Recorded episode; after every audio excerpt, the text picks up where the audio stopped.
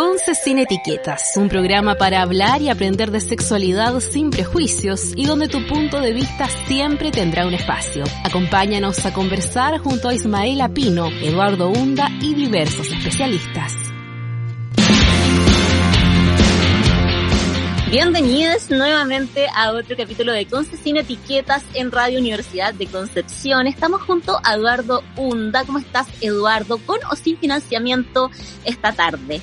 De empresas. Mira, hasta el momento sin financiamiento.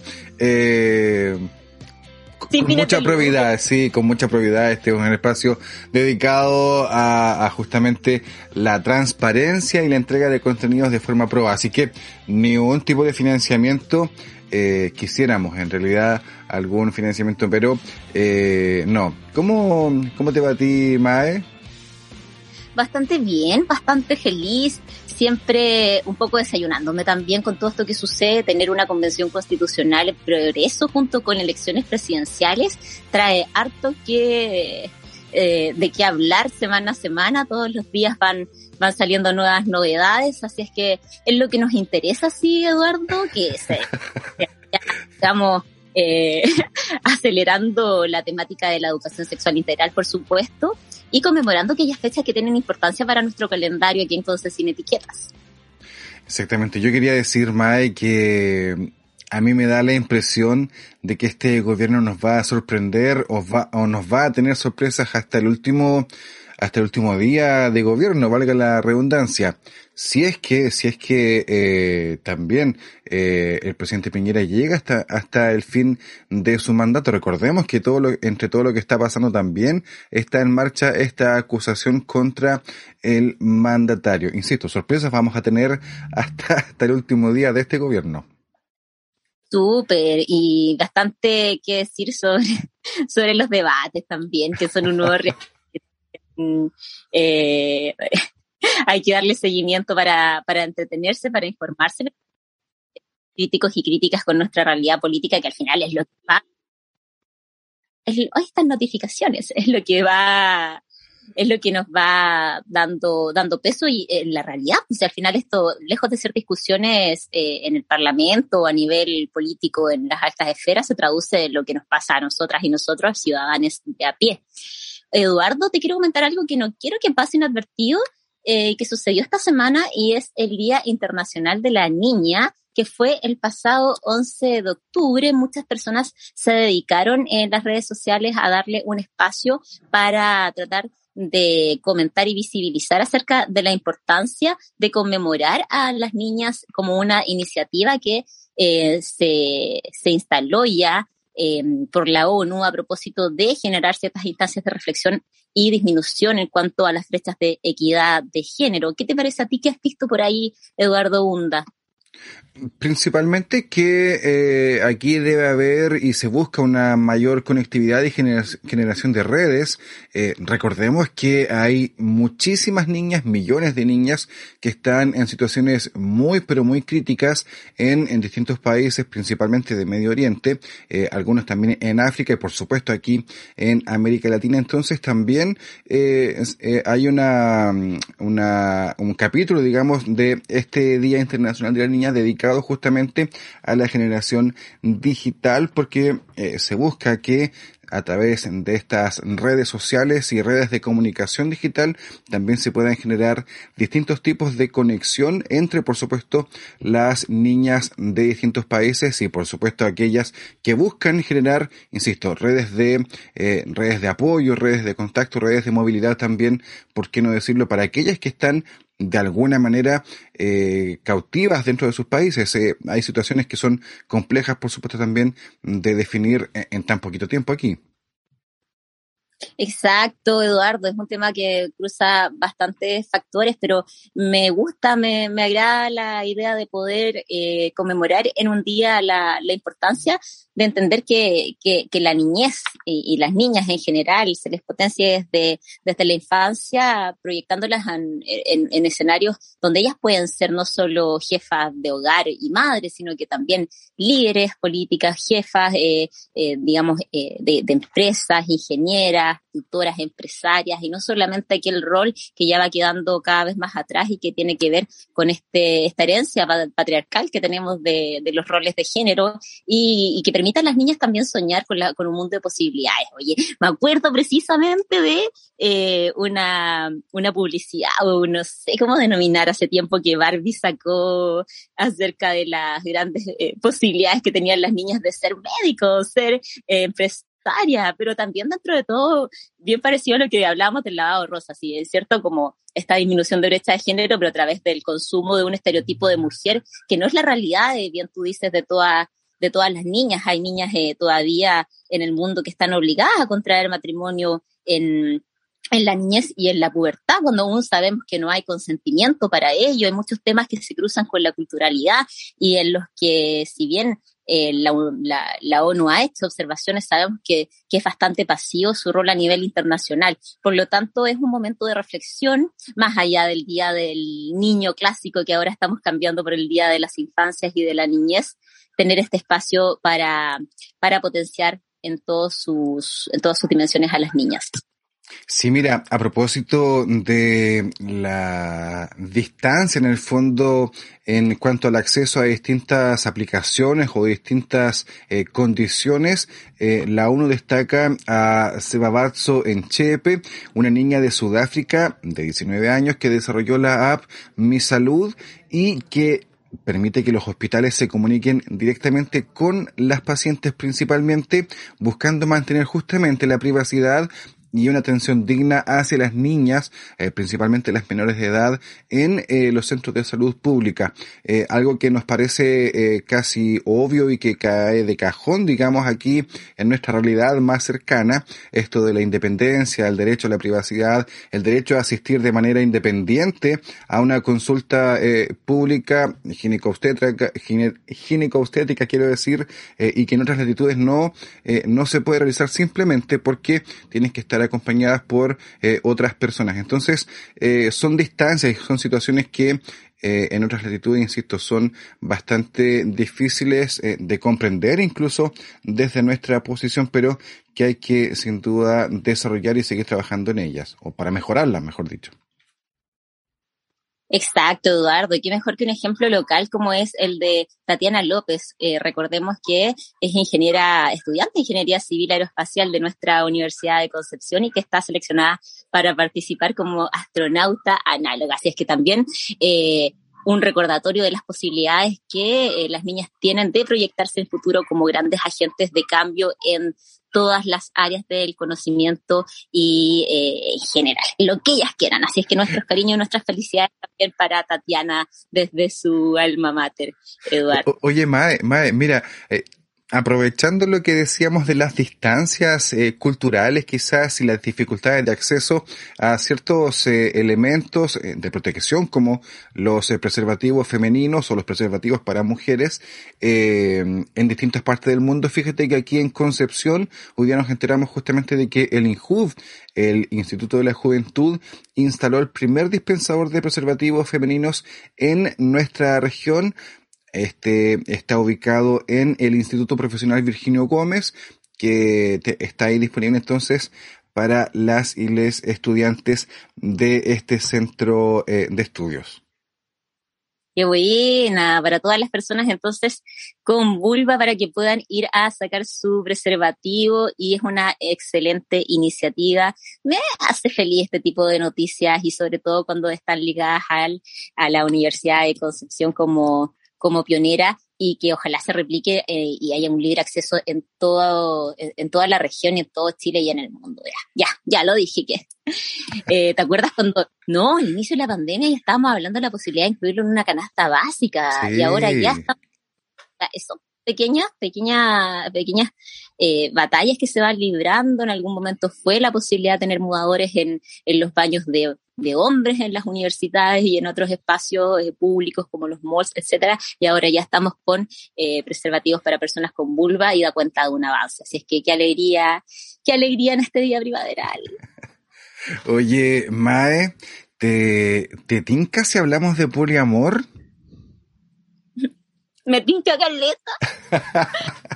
Vamos a la pausa musical entonces y a la vuelta estaremos conversando con el creador de la cuenta en Instagram, Poliamor Chile, respecto de eh, todo lo que significa en el fondo estar en una relación poliamorosa, ser poliamoroso, poliamorosa y por supuesto eh, la gestión de emociones que a mí me parece un tema tremendamente interesante y eh, necesario de conversar y plantear antes de eh, estar, insisto, en una relación poliamorosa. Pero vamos a conversar y conocer muchísimos más detalles de todo esto tras la pausa musical. Aprovechamos de saludar y enviarle un abrazo grande a Fidel Quinal que siempre nos acompaña y que nos aguanta aquí en la radio.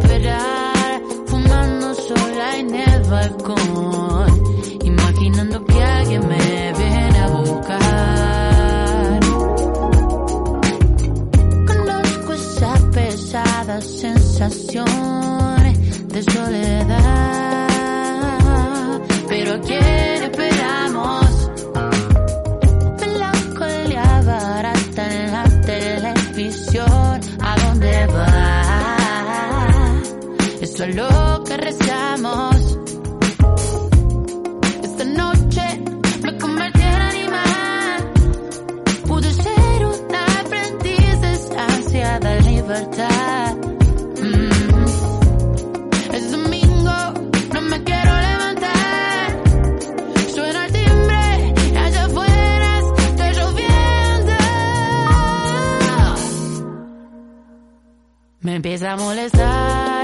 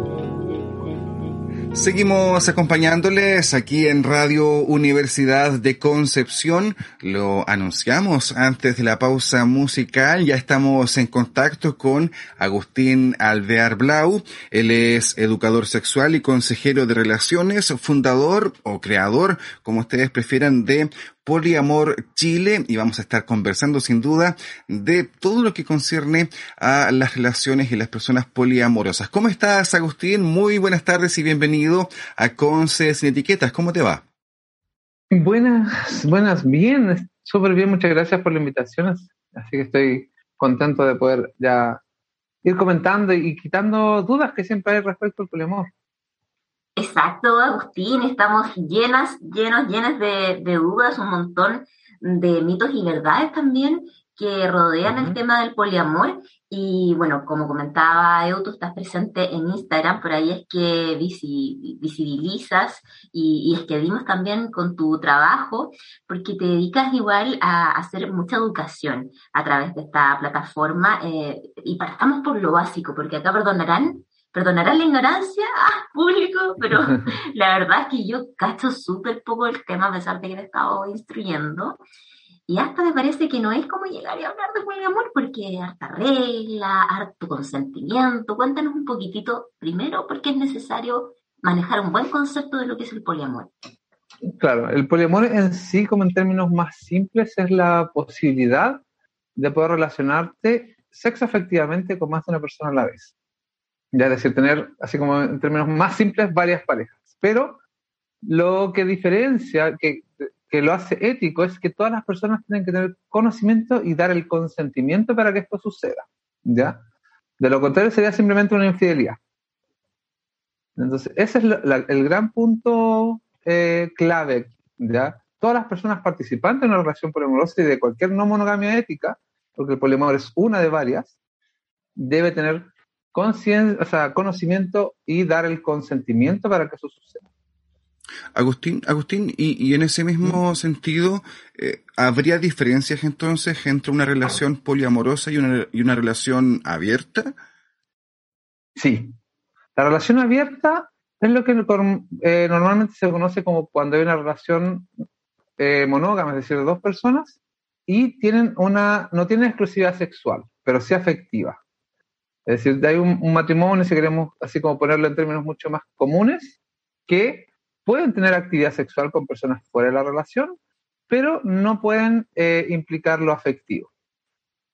Y el poliamor implica lo afectivo más que lo sexual.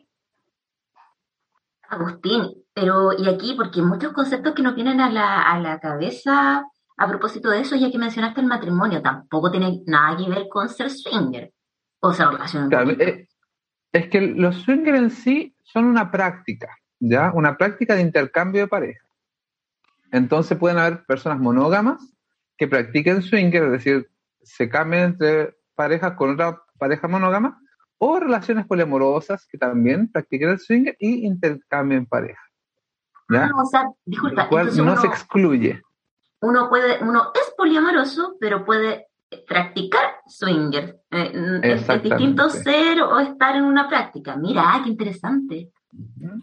Oye, es que justamente como dice la MAE nos surgen varias eh, dudas porque además eh, estamos en un modelo, en un sistema donde prima justamente la monogamia, prima eh, esta relación de exclusividad en el fondo entre las parejas, entonces el poliamor eh, con estos, eh, con esta gestión en el fondo de las emociones, de las afinidades, de la sexualidad también, eh, por supuesto que nos viene a romper un poco el esquema que estamos habituados en, en nuestra cultura, por lo menos. Agustín, cuéntanos también cómo, eh, cómo uno avanza yo me imagino que es un avance, eh, o llega, digamos, al poliamor, entendiendo que eh, la monogamia, insisto, es más bien una construcción eh, social, colectiva. Claro, sí, ¿Cómo se da cuenta uno que, que, puede o quiere, digamos? yo creo que lo principal es que te, no te haga sentido la monogamia, es decir, que tú notes que realmente siempre estás amando a más de una persona a la vez, ¿ya? Otra cosa dentro del, comportamiento ético, es decir, si tú juras lealtad, etcétera, etcétera, no vas a, no vas a, no vas a iniciar una segunda relación, ¿ya? ¿Por qué? Porque juraste no serlo o prometiste no serlo o la, eh, la ética o la moralidad te dice que no se debe, ¿ya? Ahora, ¿qué pasa cuando tú dices, sabes que esto no me hace sentido? Yo estoy, puedo estar sintiendo varias, o sea, cosas por varias personas, entonces ahí te empiezas a cuestionar este sistema. Porque es cierto, la monogamia, por muy naturalizada que la tengamos, es un sistema que nos impusieron en base a un, a buscando eh, beneficios políticos y económicos, es decir, tener claridad de quién yo iba a heredar mis bienes. Entonces, ya hablando desde el punto de vista de que yo voy a heredar, nos habla de alguien que tiene un poder adquisitivo. Entonces, todo esto fue implantado de la sociedad, de las clases altas hacia las clases bajas. Y también hay que, buscando un poquito la historia, uno puede ver que el matrimonio en sí no fue común en la clase baja hasta relativamente poco, históricamente hablando. Entonces, todo eso fue un impuesto, que después se trató de romantizar con el amor romántico, sin ponerlo, pintarlo bonito, para, claro, hacer que las personas ya se sumasen un poquito más a esta idea. ¿ya? Pero el ser humano creo yo que es eh, intrínsecamente poliamoroso eh, porque vamos a estar siempre amando más a una persona a la vez. ¿ya? Y eso hay que, hay que ser igual honesto, decir, yo no sé, no, no podría decir que no, pero yo creo que hay muy pocas personas que no pueden decir, yo nunca he sentido nada más eh, afectivo por la persona con la cual estoy. ¿ya? Entonces siempre, uy, qué, qué guapa, qué guapo, que, uy, sería interesante, pero claro, uno no avanza más allá, o bueno, la gran mayoría de las personas no avanza más allá, claro, porque hay un contrato social que lo, que lo impide, pero si tú ves las tasas de, infidelidad que hay, son tremendas. Entonces eso igual nos, nos dice algo, que el sistema obviamente está haciendo aguas por ese lado. Ahora, entonces, ¿qué mejor que poder hablarlo, ser consciente de ello y poder generar acuerdos que hagan sentido a tu plan de vida, ¿ya? Porque lamentablemente nuestra sociedad es muy eh, como doble cara y siempre la, la infidelidad se, se, se, se, valora tal vez mucho más que ser poliamoroso. Entonces, ser poliamoroso es como, no, ¿cómo va a hacer eso? Pero si uno dice, no, estoy siendo infiel, como, ah, ya, trata que no te pillen. A, ese nivel de, de, de doble cara es menos mal visto que ser poliamoroso, tiene eso sí que, que, llama más la atención, incluso como tú bien dices, que me encanta que utilices la, palabra de lo ético, que tiene mucho que ver de lo que está bien y de lo que no, y de lo que no está bien en esta sociedad, y andamos todas y todos por ahí juzgando eh, la intimidad del resto de las personas. Y me encanta también el hecho de que lo relaciones como con estas conductas que son aprendidas, heredadas, que son finalmente la estructura eh, política y económica de, de, los lugares en donde vivimos, de las culturas, para no utilizar ni siquiera términos de fronteras, eh, y que tienen que ver con el orden de las familias. Em, y ahí también se atraviesan otros temas, también como los roles que se utilizan de acuerdo al género, que me imagino que no deja de ser un tema que toca el poliamor. Pero no sé si tienes algo, algo, algo en relación a eso que, que podamos comentar. Claro, sí, pues porque eh, lamentablemente estamos situados dentro de una sociedad que aún es extremadamente patriarcal y machista, entonces, finalmente si uno lo analiza un poco más, las no monogamias, no éticas, claro está, siempre han estado disponibles para las personas socializadas como hombres. Yo, yo dentro, igual soy profesor de tango, entonces siempre he estado en contacto con personas de la tercera edad que me comentaban su historia y decían, todas, o, para, tal vez para ser un poco más justo, al menos el 95% sabía que sus esposos habían tenido otra relación. Entonces, eso siempre pasa, entonces uno dice, chuta, y ella me contaba, no, es que mientras yo no supiese o mientras llegase a la casa, entonces, desde, desde nuestra parada como personas socializadas como hombre, hemos tenido siempre acceso a estas no monogamias, ¿ya? Que es, y si uno indaga en la historia familiar, lo más probable es que haya una segunda familia por ahí que todos sabían pero no se hablaba. Entonces el poliamor trata de romper ese, ese paradigma de decir eh, qué podemos, de qué manera podemos relacionarnos de una manera mucho más honesta, siendo honestos con nuestras necesidades y con la otra persona con la cual estamos construyendo. Entonces, de ahí nos, nos presenta otro paradigma que es decir, ok, ¿cómo vivimos esto? ¿De qué manera, que no tenemos referentes, cómo nos podemos empezar a implementar? ¿Qué herramientas emocionales necesitamos para eso? Porque es necesario también tener claro que no se trata de llegar y tirarse a la piscina, porque no sabemos nadar emocionalmente. Entonces va a pasar que nos vamos a, muchas personas se tiran a la piscina y claro, salen ahogados, casi muriendo y odiando las no monogamias, diciendo que no funcionan porque no tuvieron las herramientas suficientes para poder gestionar esas relaciones.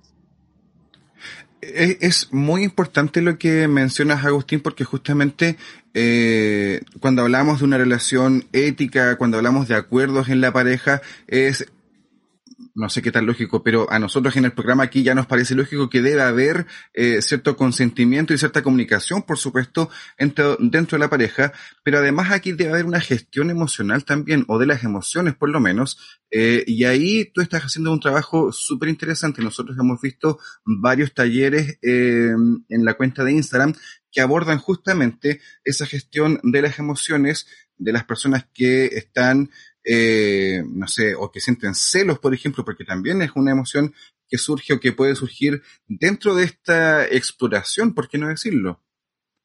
Claro, es que la cuenta surgió primero como una, una, un lugar para dar información y conforme la comunidad fue creciendo, nos dimos cuenta que era habían patrones que se iban repitiendo, ya errores que se, eran comunes, entonces ante esos tratamos de ir buscando la, la opción de de tener la, o, dar las herramientas suficientes a la comunidad que está creciendo para que tal vez no evitar esos errores, pero sí hacerlos mucho menos dolorosos o menos eh, que, que, afecten menos las relaciones.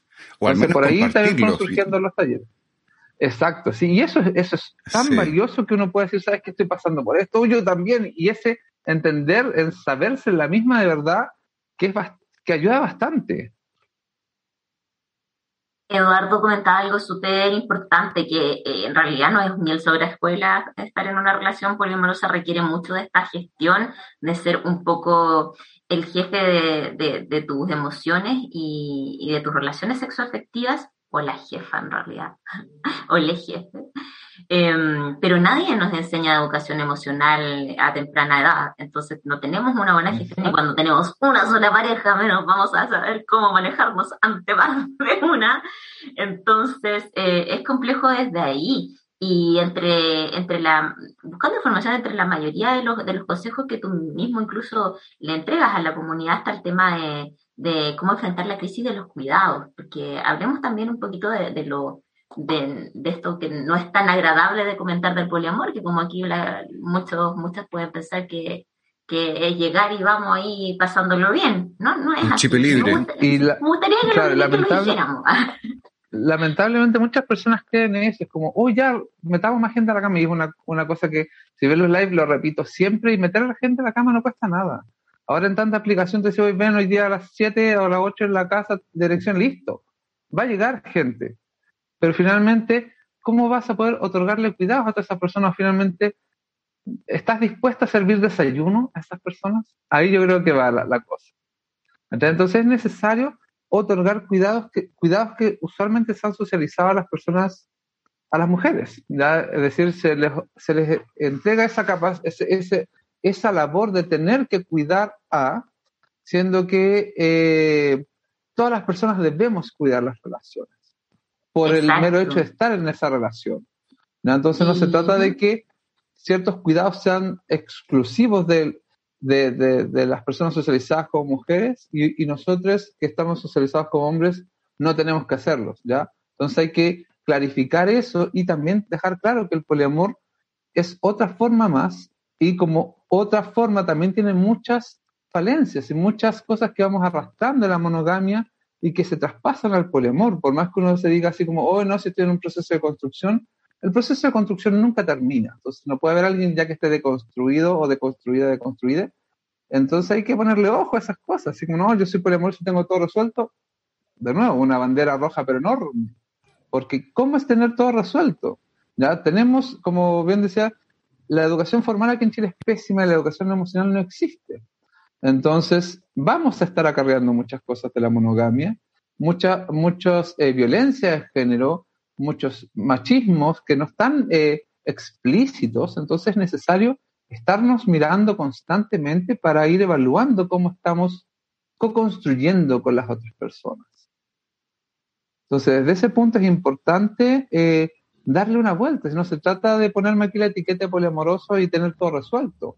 Y es más, uno de los últimos talleres que generamos eh, en el primer semestre, que se repiten ahora en noviembre y diciembre, es el de, construcción sexoafectiva, pues muchos patrones de nuestra forma de relacionarnos sexoafectivamente están repitiéndose desde la monogamia hacia el poliamor, y el otro es poliamor, poder, abuso y trauma, porque los eh, esquemas de poder se están replicando de una forma no muy nutritiva para las relaciones. Entonces ese taller nos permite resignificar la dinámica relacional.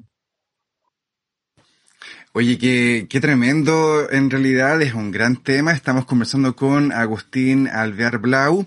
Él es educador sexual y consejero de relaciones, fundador y creador de la cuenta Poliamor Chile, donde justamente hay una gran oferta de talleres y otro tipo de eh, conocimiento disponible para quienes estén interesados e interesadas, interesadas en esto del poliamor. Hemos ido conversando y conociendo eh, distintos conceptos y distintas eh, situaciones que intervienen en esto de la relación poliamorosa, Agustín, eh, ya nos queda claro que no es solamente eh, compartir la cama, como bien tú decías, sino que aquí hay afectividad involucrada, hay, hay una responsabilidad afectiva también, eh, por supuesto, cuando hay más de una persona.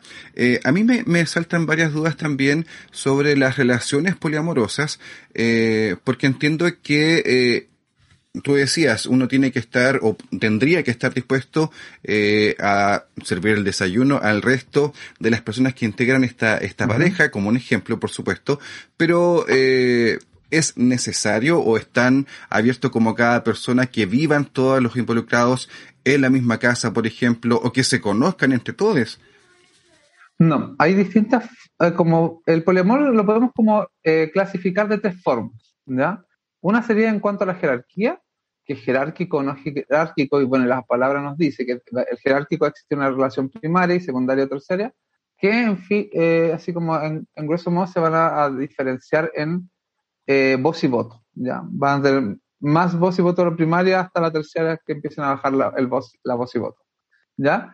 Y las no, no jerárquicas claramente son todas las personas que tienen el mismo voz y voto, ¿ya? Ahora, la segunda clasificación sería según la convivencia, y aquí tenemos el poliamor paralelo, es decir, yo sé que tú estás con alguien, no la conozco ni, o no le conozco y no me interesa conocerle porque, hey, solo sé que existe y tú dale, ok, no hay ningún problema. Entonces vamos a llevar relaciones paralelas. Es decir, se van a, van a saber de su existencia, pero no van a tener, no van a, compartir entre ellas. Y luego, la otra parte sería el poliamor de sobremesa, que, nos habla de ese concepto de sobremesa que se hace acá siempre que podemos compartir, ¿ya? Lo cual no implica que haya sexo afectividad, ¿ya? Porque están los metamores que son los vínculos de mis vínculos, ¿ya? Que si bien entre metamores puede haber sexo casual, lo que los une no es una relación sexo afectiva, ¿ya? Pero pueden estar compartiendo, ir a, ver una película, tomarse algo, etcétera, ¿ya? Y, irse nutriendo unos de otros, ya un poco más, decir, como más tribu. Lo cual, de nuevo, insisto, no implica que deba haber sexo afectividad entre ellas. Y la tercera forma ya según la organización que tenga la relación, ya que tenemos relaciones de, de las, las triadas o triejas son la más común, que son tres personas que se, eh, relacionan entre las tres personas, y la otra más común es la relación en V o, o V corta, que son tres personas también, pero solamente dos se relacionan eh, entre ellas. Entonces, eh, si bien hay más, más organizaciones, como para no, no, adentrarnos tanto en ese detalle, lo, lo, principal es tener claridad qué es lo que tú quieres construir y qué quieres, eh, cómo quieres construir, porque hay muchas personas que son, eh, que se llaman polisoles, que es decir, son personas que no entran en esto que se conoce como la escalera mecánica de las relaciones, es decir, acá en Chile uno, uno se conoce, uno empieza a pololear, después cuando se casan, que cuando el hijo, que hasta que la muerte los separa.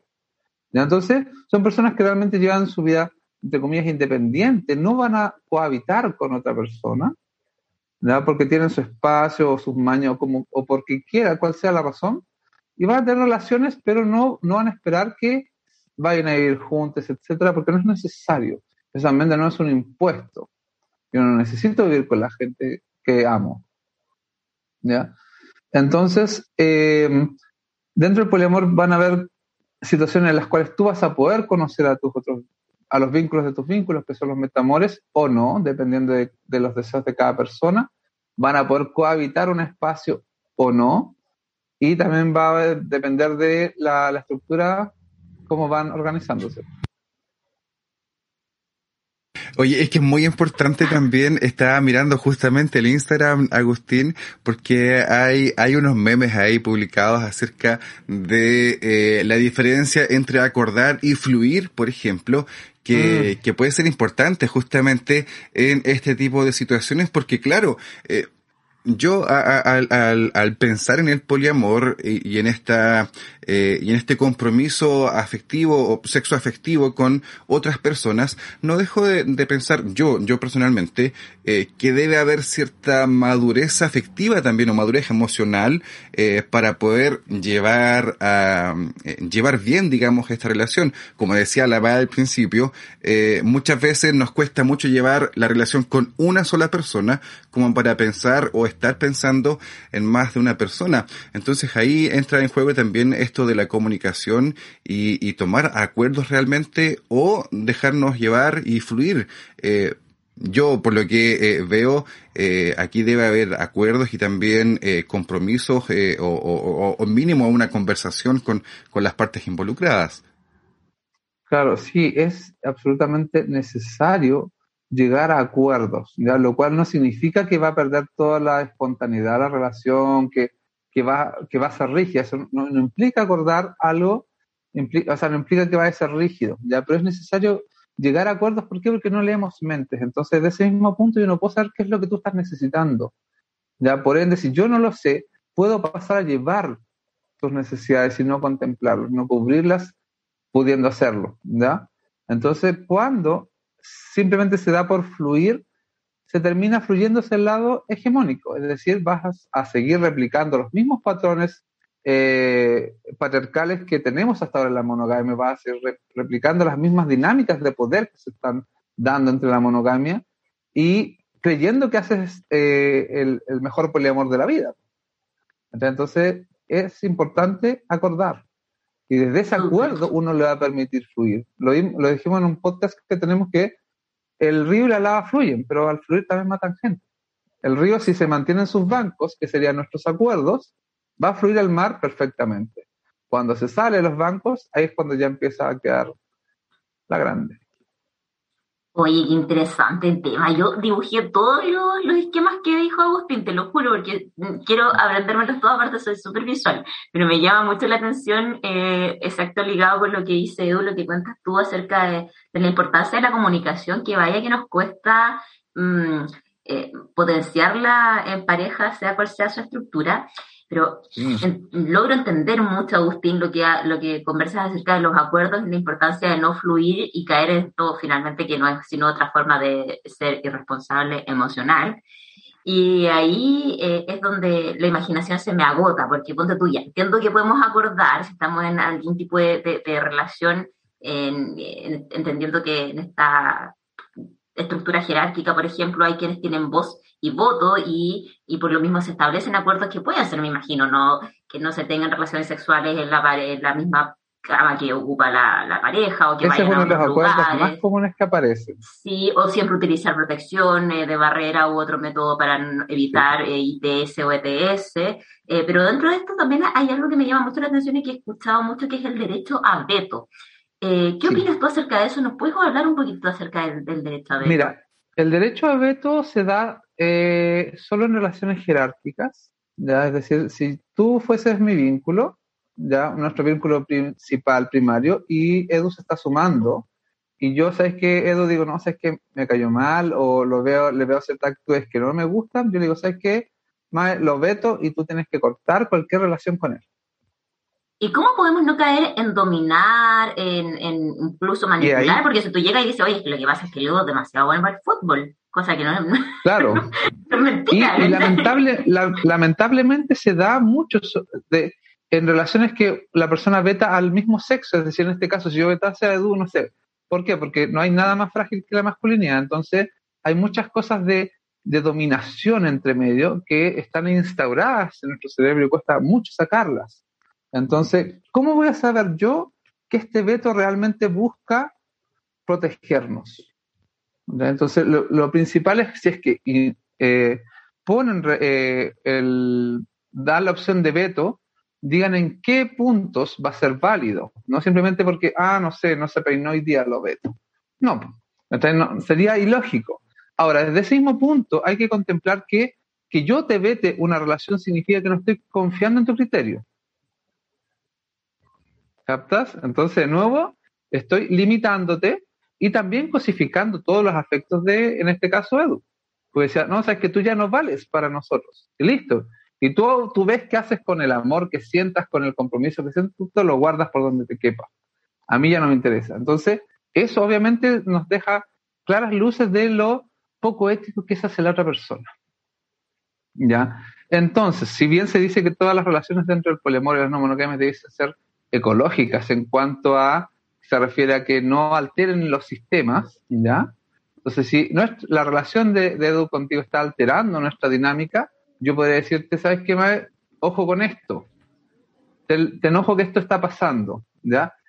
Pero hasta ahí creo yo, al menos desde una visión muy personal, llegaría mi injerencia tú eres un ser humano adulto con el cual, en el cual yo confío, estoy relacionándome, entonces tú también tienes la, agencia suficiente para decir, hoy si sabes que esto no está funcionando, yo lo corto. Más allá de que venga yo casi con una, una, una, una imposición paternal, si no sabes que esto no te conviene, mi niña, entonces termine esta relación.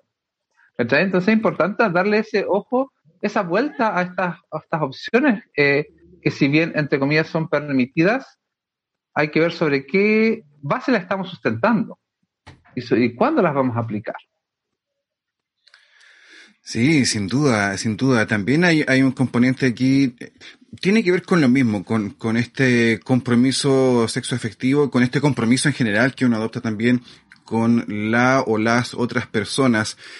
Eh, aquí en el programa, Agustín, hemos ido aprendiendo que las relaciones humanas eh, son dinámicas en general, eh, en diversos sentidos, en diversas aristas. Yo me imagino que también en, el, en cuanto a las relaciones poliamorosas uno puede ir eh, fluyendo en el sentido de que no siempre va a existir esta relación poliamorosa o no siempre va a haber eh, más de dos personas. Me imagino que también aquí hay un trabajo en cuanto a por ejemplo, un rompimiento que haya entre una de las partes con su vínculo, eh, me imagino que también eh, es parte de los procesos que viven las, eh, parejas o las relaciones poliamorosas. Claro, sí, porque hay que también nuestra sociedad tiende mucho a calificar de exitosa o de fracaso una relación que dure en el tiempo. Yo creo que todo, todos aquí podemos mirar a nuestros abuelos y ver qué tanto se amaban o simplemente se soportaban. Entonces, claro, duraron 60 años juntos, pero ¿qué tanta felicidad había en ese hogar? ¿Qué tanto amor había en esa relación? Entonces, que una relación dure en el tiempo no, es significado, no es sinónimo, perdón, de éxito. Así como tampoco una relación corta, mm, tampoco es significado de fracaso. Entonces hay que verlo según cuánto uno puede ir aprendiendo y creciendo en esa relación. Obviamente, el poliamor no busca que hasta que la muerte los separe, porque tratamos de cuestionar esos paradigmas y si bien yo conozco relaciones poliamorosas que llevan muchos años eh, y están súper bien, hay otras que han terminado durante el tiempo que llevamos la cuenta.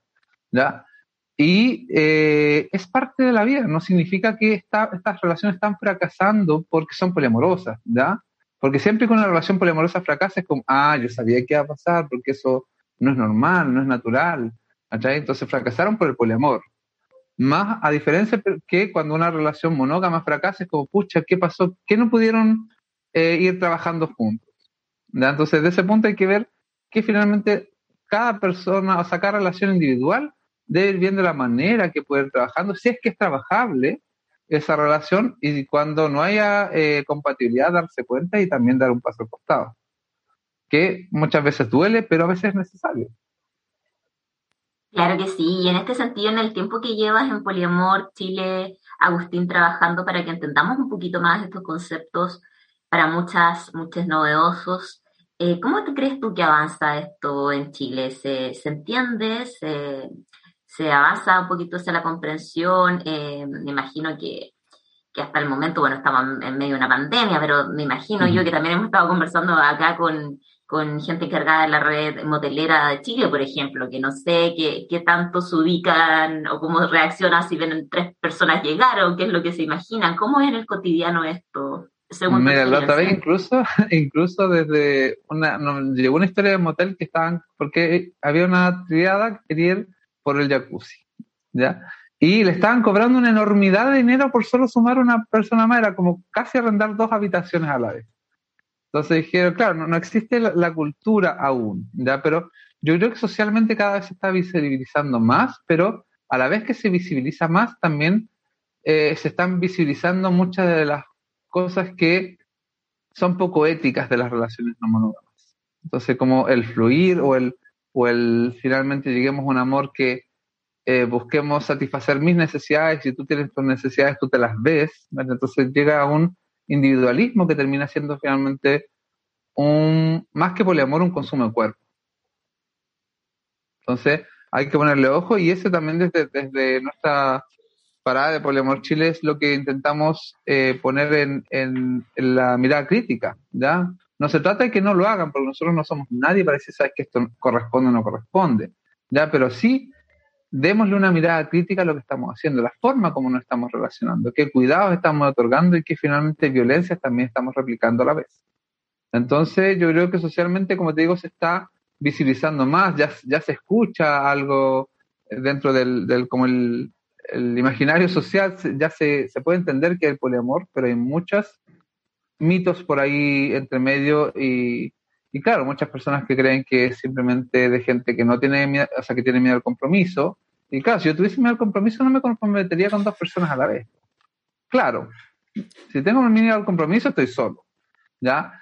Eh, personas que se meten al poliamor simplemente para tener mayor actividad sexual. Y eso es lo menos que pasa porque conciliar dos personas es a veces complejo. Imagínate tres, cuatro, difícil. Así que desde su punto traten de repensarlo antes de meterse al poliamor porque les va a requerir tiempo de empezar el proceso de construcción, de tratar de analizar cómo son sus, su, su forma de ir construyendo relaciones y, y de ir entregando afectos para eso llevarlos a una nueva forma. Y también eh, que requiere las, las relaciones requieren tiempo, requieren, si bien el amor puede ser entre comillas infinito, podemos amar a todo el mundo si queremos, otorgar cuidados a esas relaciones nos va a ocupar un tiempo y el tiempo es un bien, si queremos llamarlo, limitado. Yo tengo 24 horas al día y por más que yo quiera, no puedo tener más de 24 horas al día, a las cuales tengo que dormir, tengo que comer, tengo que trabajar, tengo que también nutrirme, eh, las personas que tenemos hijos, tenemos que cuidar a nuestros hijos, etcétera. Entonces, hay más cosas implicadas y no se trata de que, uh, enamorémonos todos del mundo porque, porque se puede. No, pues, si bien se puede, eh, tenemos que ver, con, tengo que ser consciente de qué relaciones voy a poder mantener en base a cuidados. Sí, yo, creo que eh, es, es, muy importante y muy relevante lo que los, nos señalas ahora último, Agustín. Eh, creo que aquí también hay que tener cierta responsabilidad, como decíamos al principio, afectiva también, cierto compromiso con la persona o con las personas que están involucradas en esta relación poliamorosa y que también eh, ser sincero con uno mismo en eh, si lo que se busca es justamente una relación con otras personas o simplemente sexo casual que como decíamos al principio puede ser mucho más eh, sencillo de concretar, de coordinar eh, que una relación. Eh, estamos conversando con Agustín Alvear, sí, Agustín Dinos, claro.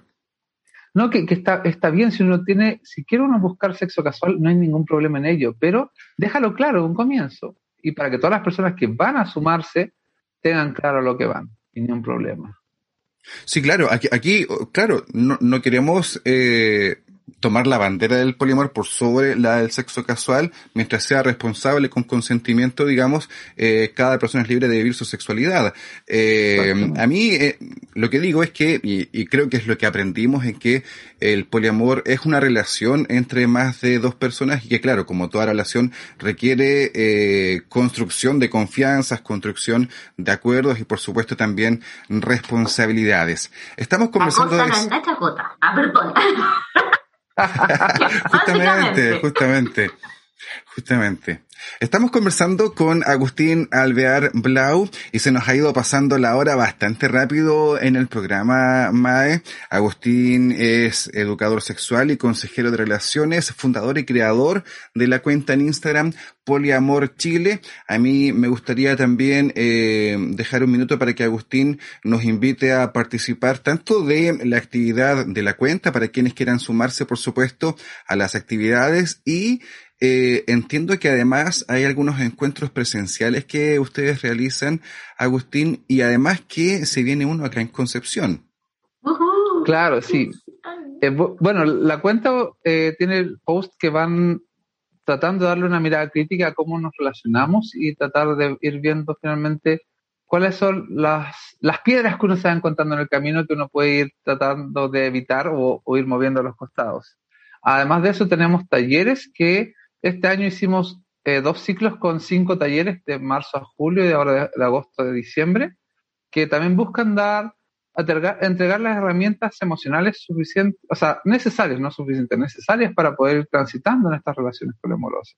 Y como bien decía, estamos desde que ya se empezaron a abrir de nuevo a levantar las cuarentenas y demás, volvimos con los encuentros presenciales que lo hicimos virtuales durante un tiempo.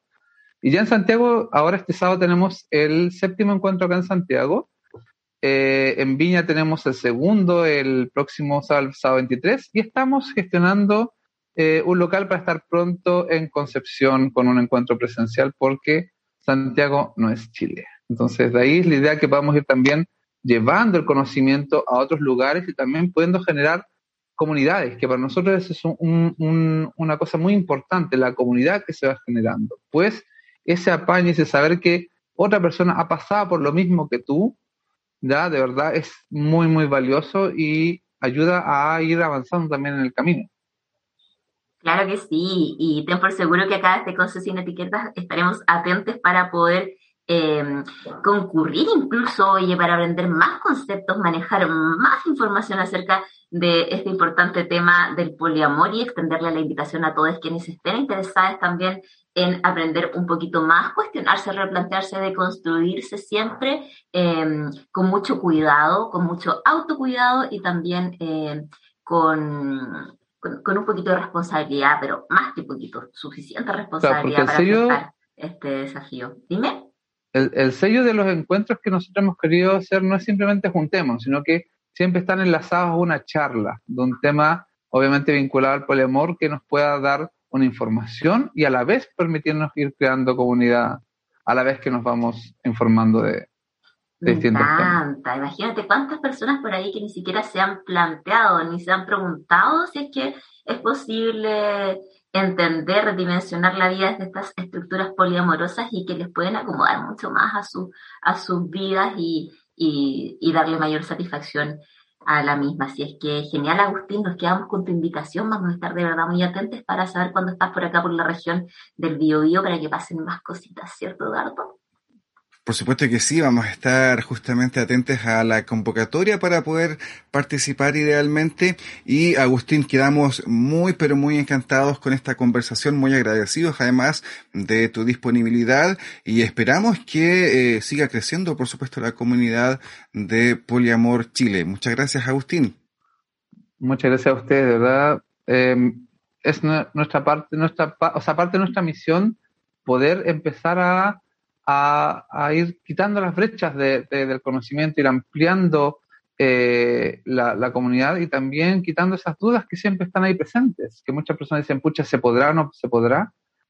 ¿Ya? Entonces, ante esa duda, hay que buscar información. Nuestra, nosotros tenemos un link de la biblioteca virtual que está disponible para todos en Poliamor Chile, en el link que sale ahí en el perfil, ya que pueden ahí ir a descargar los archivos gratuitamente, así que lean, infórmense y y también pregunten, nuestro DM está siempre abierto cuando tengan dudas y curiosidades sobre el poliamor. Así que ahí estamos para cuando lo necesiten.